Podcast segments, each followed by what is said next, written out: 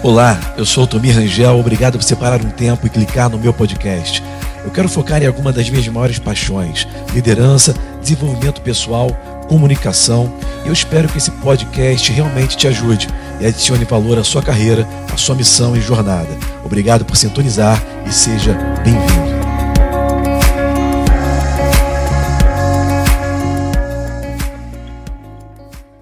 Quem está sentado à sua mesa está afetando diretamente toda a sua vida. Toda a sua vida. Você pensa que está afetando só a sua maneira das suas gírias, da maneira que você. Não, não, não. Está afetando financeiramente, sentimentalmente, emocionalmente, é, pessoalmente, profissionalmente. Está afetando até espiritualmente a sua vida. Quem está à mesa? Um de vocês vai me trair vai afetar diretamente o percurso. Quem está enxergando agora? Vamos lá, bota Provérbios 13, 20, que agora eu botei o versículo aqui. Olha que Provérbios 13, 20, e deixa eu te falar, a literatura que nós chamamos de Provérbios é uma literatura diferenciada da Bíblia. Você sabe que a Bíblia, ela não é um livro, a Bíblia são 66 livros compilados em um. Por que, que a Bíblia ela é divina? Porque a Bíblia, ela fala de uma mesma pessoa com livros escritos por pessoas diferentes, em épocas diferentes, de cultura diferente, de língua diferente, de eh, eh, assim, separados a séculos de distância, mas todos eles falam de uma pessoa só. Isso é divino, isso é inspiração. Na palavra em grego, teopneustos, sopro de Deus. Só pode vir de Deus para poder inspirar o homem. Ah, mas a Bíblia foi escrita por homens. Lógico, você queria que o cachorro ou o cavalo tivesse escrito. Não, Deus usa homens. Amém, gente? Deus usa homens. Mas a prova da divindade da Bíblia, da inspiração, são os 66 livros que falam a respeito da mesma pessoa. É cristocêntrica. Cristocêntrica. Quem está me seguindo? E a literatura de provérbios é a literatura da sabedoria. Ela, ela se distancia, ela é, ela, é, ela é diferente de todas as outras literaturas. Porque ela, ela traz uma aplicabilidade óbvia para a nossa vida. E quando a gente começa a ver isso, você vai entender que tudo que, a, tudo que o provérbio está falando, ele vai a todas as, as, sacadas, as ideias, o conceito, que é um conceito do reino, do, lá de cima, que nos traz para a nossa vida, tudo vai convergir para os relacionamentos.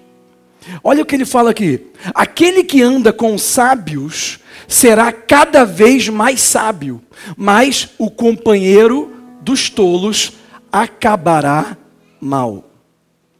O que, que Salomão estava falando?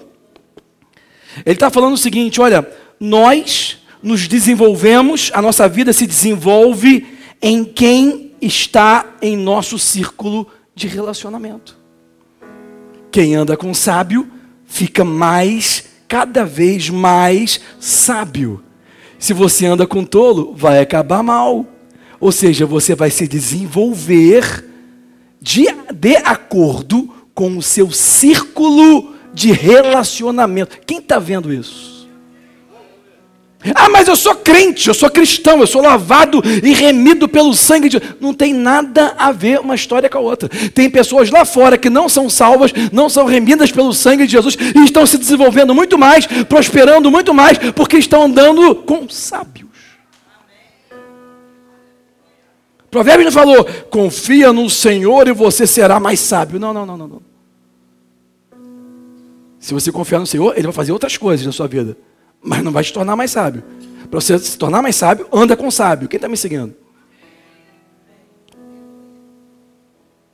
A gente confunde um pouco as bolas, né? A gente não vê com clareza, às vezes. A gente precisa ver como fazer as coisas. Eu estava meditando antes de viajar sobre uma coisa e tem tudo a ver com o que a gente está falando aqui, sobre a perfeição de Deus. A gente sabe que Deus é perfeito. Mas no que consiste a perfeição de Deus? Isso eu aprendi com um, um filósofo cristão indiano, americano. E ele falou o seguinte: olha, a perfeição de Deus. Eu vou falar devagar para você acompanhar isso, esse entendimento, esse pensamento. A perfeição de Deus está no fato de que Deus é a única entidade que existe cuja razão da sua existência está em si mesmo. Por que, que Deus é perfeito? Porque Ele é a única entidade que existe cuja razão da sua existência está nele mesmo. Ele é quem ele é, sempre foi e sempre será. Antes, agora e para sempre, ontem, hoje e eternamente. Ele não muda, ele é Deus, eu sou quem eu sou. Ele é perfeito porque a razão dele existir está nele.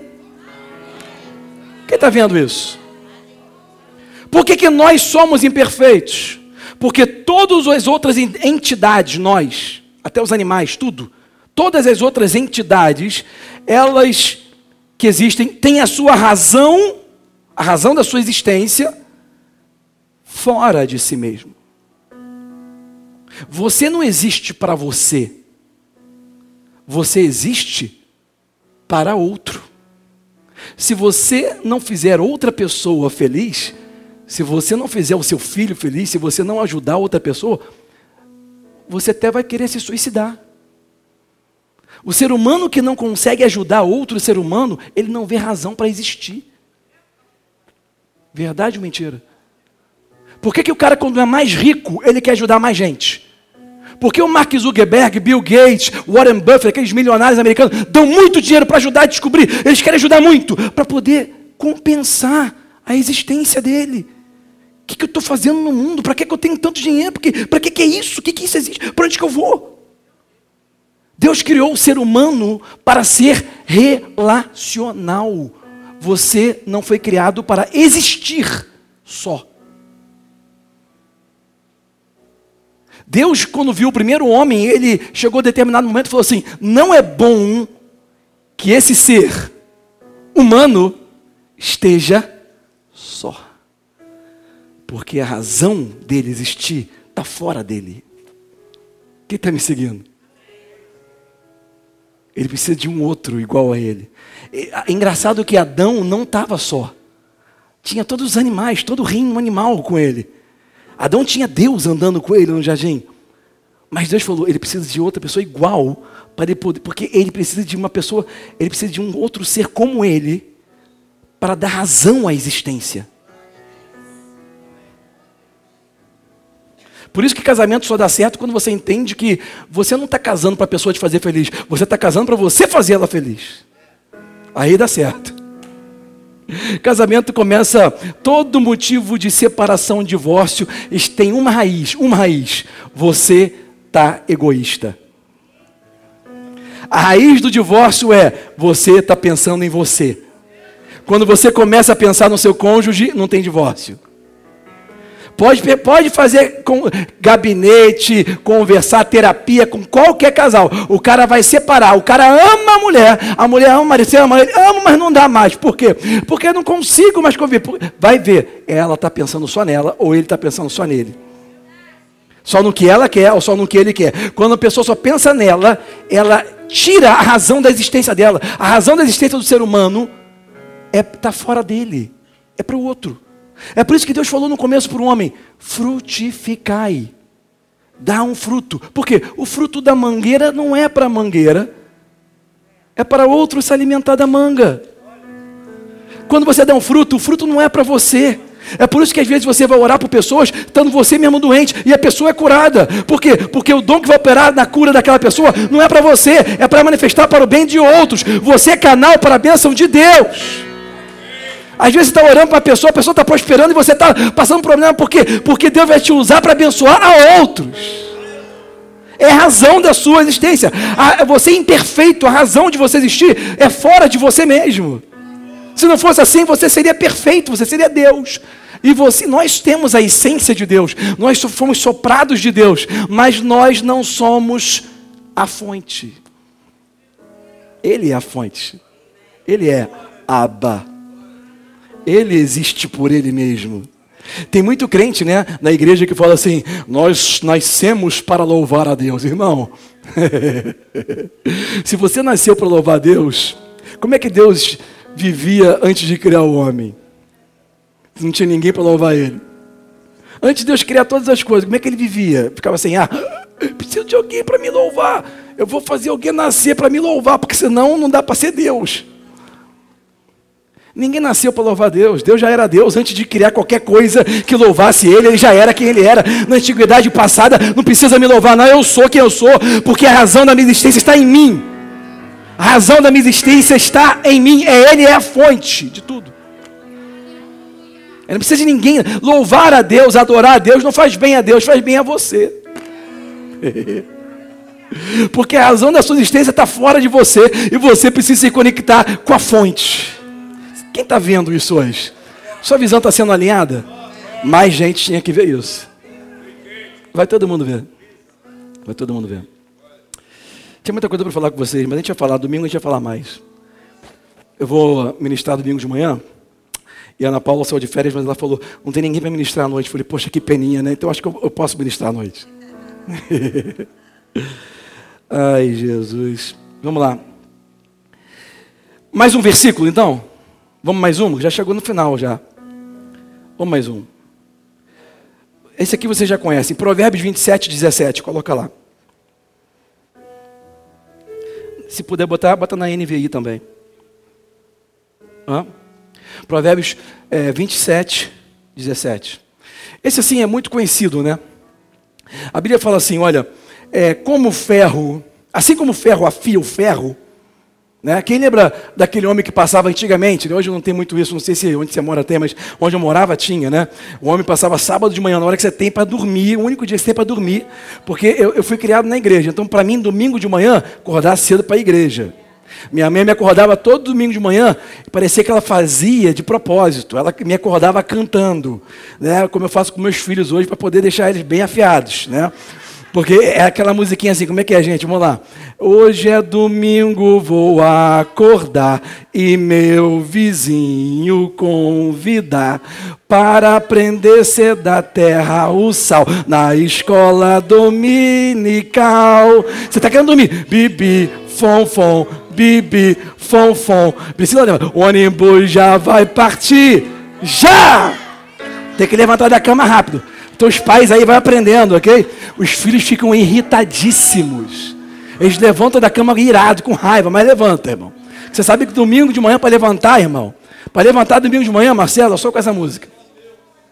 Hoje é domingo, vou acordar e meu vizinho convidar para aprender ser da terra o sal na escola dominical. Bibi, fom, fom, bibi, fom. O ônibus já vai partir. Eu me, eu me animo, mas a, as crianças estão assim: não, não, chega, corta, corta. A gente está em casa, a gente está em casa. Ferro se afia com ferro. Aí quando eu era criança, é, não sei se lá em Queimados tinha isso, mas quando eu era criança, no sábado, que era o único dia que você tinha para dormir até mais ou menos umas oito e meia, minha mãe me botar para fora, cara. Oito horas ela tinha que dormir para fora, mas oito e meia, assim, no sábado, de repente, quando estava chovendo, de repente ela deixava. Mas no sábado o cara cismava de vir, aí começava aquele barulhinho assim, ó. Aí vinha aquele microfone. Quem tem faca para molar? Quem tem tesoura? Quem tem faca, mola a faca. Quem já viu isso, irmão? o cara parava na porta da sua casa. Eu não sei se lá em Quembate parava na porta da minha casa. Aquele é novo. Parava na porta da casa. Né, João? Parava na porta e ficava lá. Afiando, ferro com ferro, afiando, fazia aquele barulho, precisava pitando um trem assim. E a Bíblia diz: ferro com ferro se afia. Assim, o homem afia o seu companheiro. O que, Deus está falando? O que, a sabedoria está falando? Está falando o seguinte: não existe relacionamentos neutros. Você tem que ver isso hoje. Não existe relacionamentos neutros.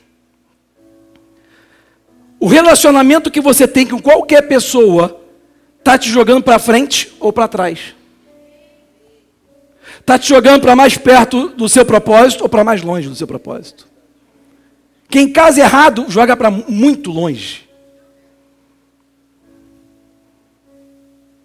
A Bíblia está dizendo que tem pessoas que são enviadas por Deus e tem pessoas que são enviadas pelo diabo na sua vida. Porque, assim como o ferro se afia com ferro, o homem afia o seu próprio companheiro. Você está sendo afiado por alguém. Nenhum relacionamento seu é neutro. Nenhum relacionamento seu é imparcial. Você pode até pensar, ah, não, não tem nada a ver. Tem tudo a ver. Tudo a ver. As pessoas que estão à sua mesa estão impactando diretamente a sua vida pessoal, profissional, financeira, sentimental e espiritual. Quem está aqui comigo? Então a gente vai ter que aprender esse mês, quando a gente começar a ver cada vez mais, de maneira mais clara, aprender a administrar os nossos relacionamentos, ter inteligência relacional. Muito se falou no passado sobre QI, né, inteligência cognitiva. Muito tem se falado ultimamente sobre o que é inteligência emocional, coeficiente emocional. Mas eu quero que você entenda que nós também temos que desenvolver a inteligência emocional, ou dos relacionamentos, perdão. Inteligência relacional, isso. Eu ia entrar em outro assunto aqui agora, mas acho que não vai dar tempo, senão a gente vai entrar numa outra pregação aqui, mas continuando, ok? Deixa eu ver se eu pulo alguma coisa aqui para a gente fechar. Por exemplo, eu quero fechar te dando essa, essa ideia. Por exemplo, Jesus ele nos ensinou não só com palavras, mas com a vida dele, porque os evangelhos é um ensinamento de vida, não só de palavras. É Jesus agindo, é o próprio Deus em carne agindo. Jesus nos ensinou muito sobre alinhamento de relacionamento. Ele nos ensinou muito na maneira que ele conduziu os seus próprios relacionamentos. E quando eu começo a falar sobre definir para alinhar, eu quero que você entenda que eu não estou dizendo aqui que nós temos que tratar pessoas como commodities e botar as pessoas em lugares pelas suas qualidades. Não é isso. quero que você entenda o que Jesus nos passou para você ver de maneira, vamos dizer assim, bíblica e não religiosa, de maneira de acordo com a maneira do reino de pensar e não da maneira da igreja ou da maneira cultural de pensar. Muitas vezes a maneira cultural ela é importada para dentro da igreja. Né? A maneira da igreja de pensar, ela é muitas das vezes é, faradisíaca, religiosa, e se mistura com a maneira cultural de pensar, o que muitas vezes não tem nada a ver com a maneira do reino de pensar. Jesus, como eu te falei, era bem diferente da nossa maneira de pensar. Jesus não estava sentado na mesa assim religioso. Jesus estava reclinado, jogado, gangster na mesa, tranquilão e jogou amar a todos igualmente. Amém?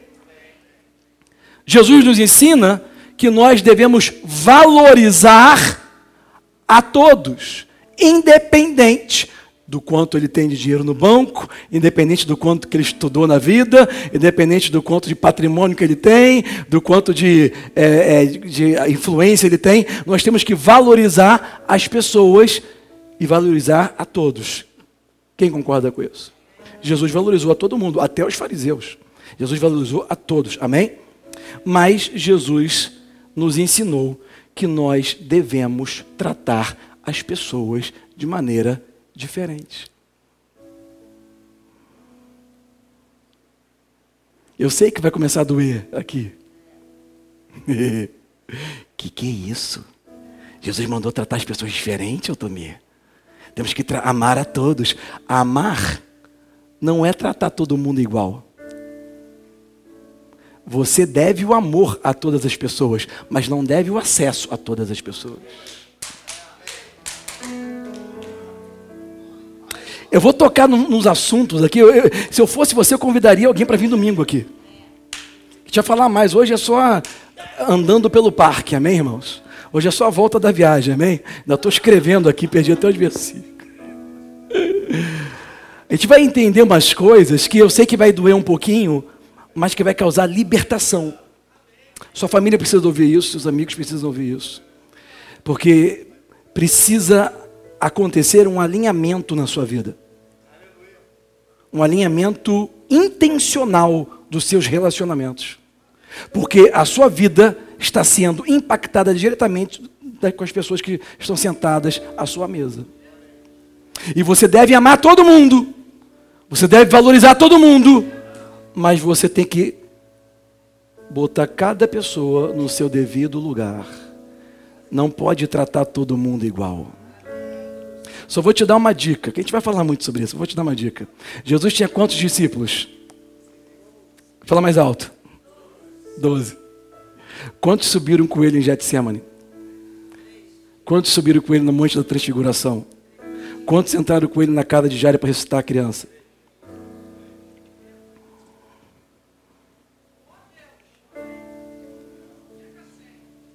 Jesus não amava os doze, não? Amava. Mas ele conhecia os doze. Você tem que conhecer as pessoas para botar elas no lugar certo. Ah, mas eu tenho que amar as pessoas. Eu amo, eu te amo. Aliás, eu nem te falei a diferença entre amar e gostar. Porque a Bíblia fala que nós devemos amor a todos. Mas não é porque eu te amo que eu gosto de você. Gostar de você é resultado de um relacionamento. Amar é uma obrigação que eu tenho espiritual no reino de Deus. É uma maneira natural de viver, ok? Amar é uma decisão, não é um sentimento. Eu amo pessoa até que eu não conheço. É uma decisão, eu decido amar você. Mas eu não tenho que gostar de você. Vou falar de novo. Não estou dizendo que você tem que separar pessoas que você não gosta da sua vida e só andar com quem você gosta. Não é isso. Eu estou falando que você tem que colocar as pessoas no lugar certo. Vou te dar outro exemplo, outro exemplo, para fechar. Última vez que eu fecho, ok? Por exemplo, por exemplo, você é alérgico a amendoim. Se você comer amendoim, você passa mal. Suas vias aéreas se fecham. Começa a coçar o olho, lagrimejar, você não consegue respirar, você tem que tomar remédio, se tratar por causa do amendoim, ok? Então, não é que você está julgando o amendoim. Amendoim é ruim, você não está julgando. Você simplesmente não pode botar ele em alguns lugares na sua vida. Porque se você botar, vai fazer você passar mal. Então, se a pessoa é uma fofoqueira, eu não boto perto, porque a fofoca me faz passar mal. Eu não estou julgando o que você faz, eu só estou alinhando e botando você no lugar certo nos meus relacionamentos.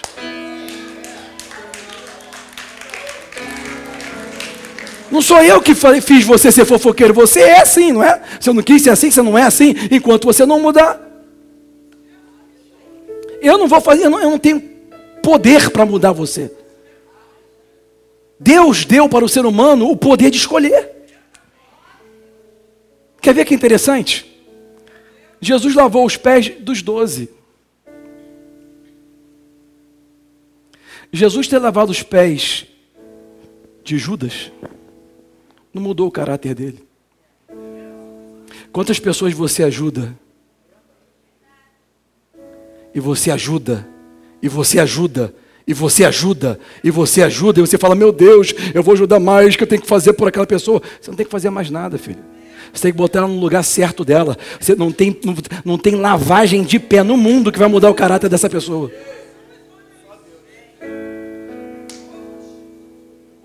Não é lavar o pé dela, é ela decidir. Você já fez o que você tinha que fazer. Quem está me seguindo? Quem está alinhando a visão aqui? 2020 começa a ver certo. É o ano de você ver as coisas da maneira que Deus está vendo as coisas. Senão você vai ficar preso na sua religiosidade ou na cultura, na cultura atual, como o mundo fala que tem que ser. As coisas não têm que ser como o mundo fala e nem tem que ser como a religiosidade das igrejas falam. Tem que ser como Deus fala na palavra como sempre foi no reino e como sempre será. Tem muita coisa boa que a gente tem que conversar aqui. Então, domingo que vem está todo mundo convidado. E não, e não seja egoísta, não pense só você. Traga pelo menos mais uma pessoa com você. Amém, irmãos? Convida geral. Vamos botar nas mídias sociais. Vamos chamar pessoalmente. Fica de pé aí. Vamos fazer uma oração. Vamos agradecer a Deus. Eu vou fazer essa oração assim, é, de apelo também, de entrega. Mas eu acho que todo mundo aqui já é da igreja, ok? Mas não tem importância. Talvez você pode estar sentindo longe de Deus. Deus conhece os corações. Amém? Então repete comigo essa oração assim. Pai Celestial eu confesso Jesus como Senhor da minha vida e eu te peço perdão dos meus pecados. Purifica-me com o teu sangue e escreve o meu nome no livro da vida. Faz de mim uma nova criação. Ó oh, Pai, eu quero alcançar todo o propósito que eu nasci para me tornar. Em nome de Jesus. Amém. Então essa oração Provavelmente você não fez pela primeira vez, que a gente mudou no final. Mas, embora você possa ter feito pela primeira vez, é, recebe aí em nome de Jesus. Não entre e não saia de mãos vazias. Adore a Deus com a sua vida. Gente, espero que você tenha sido impactado por essa palavra. Eu tenho certeza que se você der uma oportunidade para Deus, Ele pode transformar a sua vida progressivamente. Então pratique essa palavra esteja conosco também nas mídias sociais. Anota aí www.facebook.com Altomir. É o único Altomir do Facebook. Do Twitter também. É só você botar lá arroba. E se você quiser me seguir também no YouTube, assina nosso canal, esteja acompanhando os novos vídeos que nós estamos botando no ar. youtube.com barra Rangel. Você vai acessar novos vídeos e com certeza estamos juntos a todo momento através das mídias sociais. E lembre-se, seja qual for a situação que você esteja vivendo hoje, em nossas vidas, acima de tudo, Jesus é Senhor. Você ouviu a mais uma mensagem do Altomir Rangel, aonde você aprende a viver pela prática da palavra. Se você é nosso ouvinte, venha nos fazer uma visita. Rua Pedra de Itaúna, número 534, Barra da Tijuca. Faça você parte do nosso grupo no WhatsApp 21 981374492. Seja um ajudador da Guia Church. Banco Itaú, agência 8446. Conta corrente 138995. Lembre-se, Guia Church, cultivando uma nova cultura.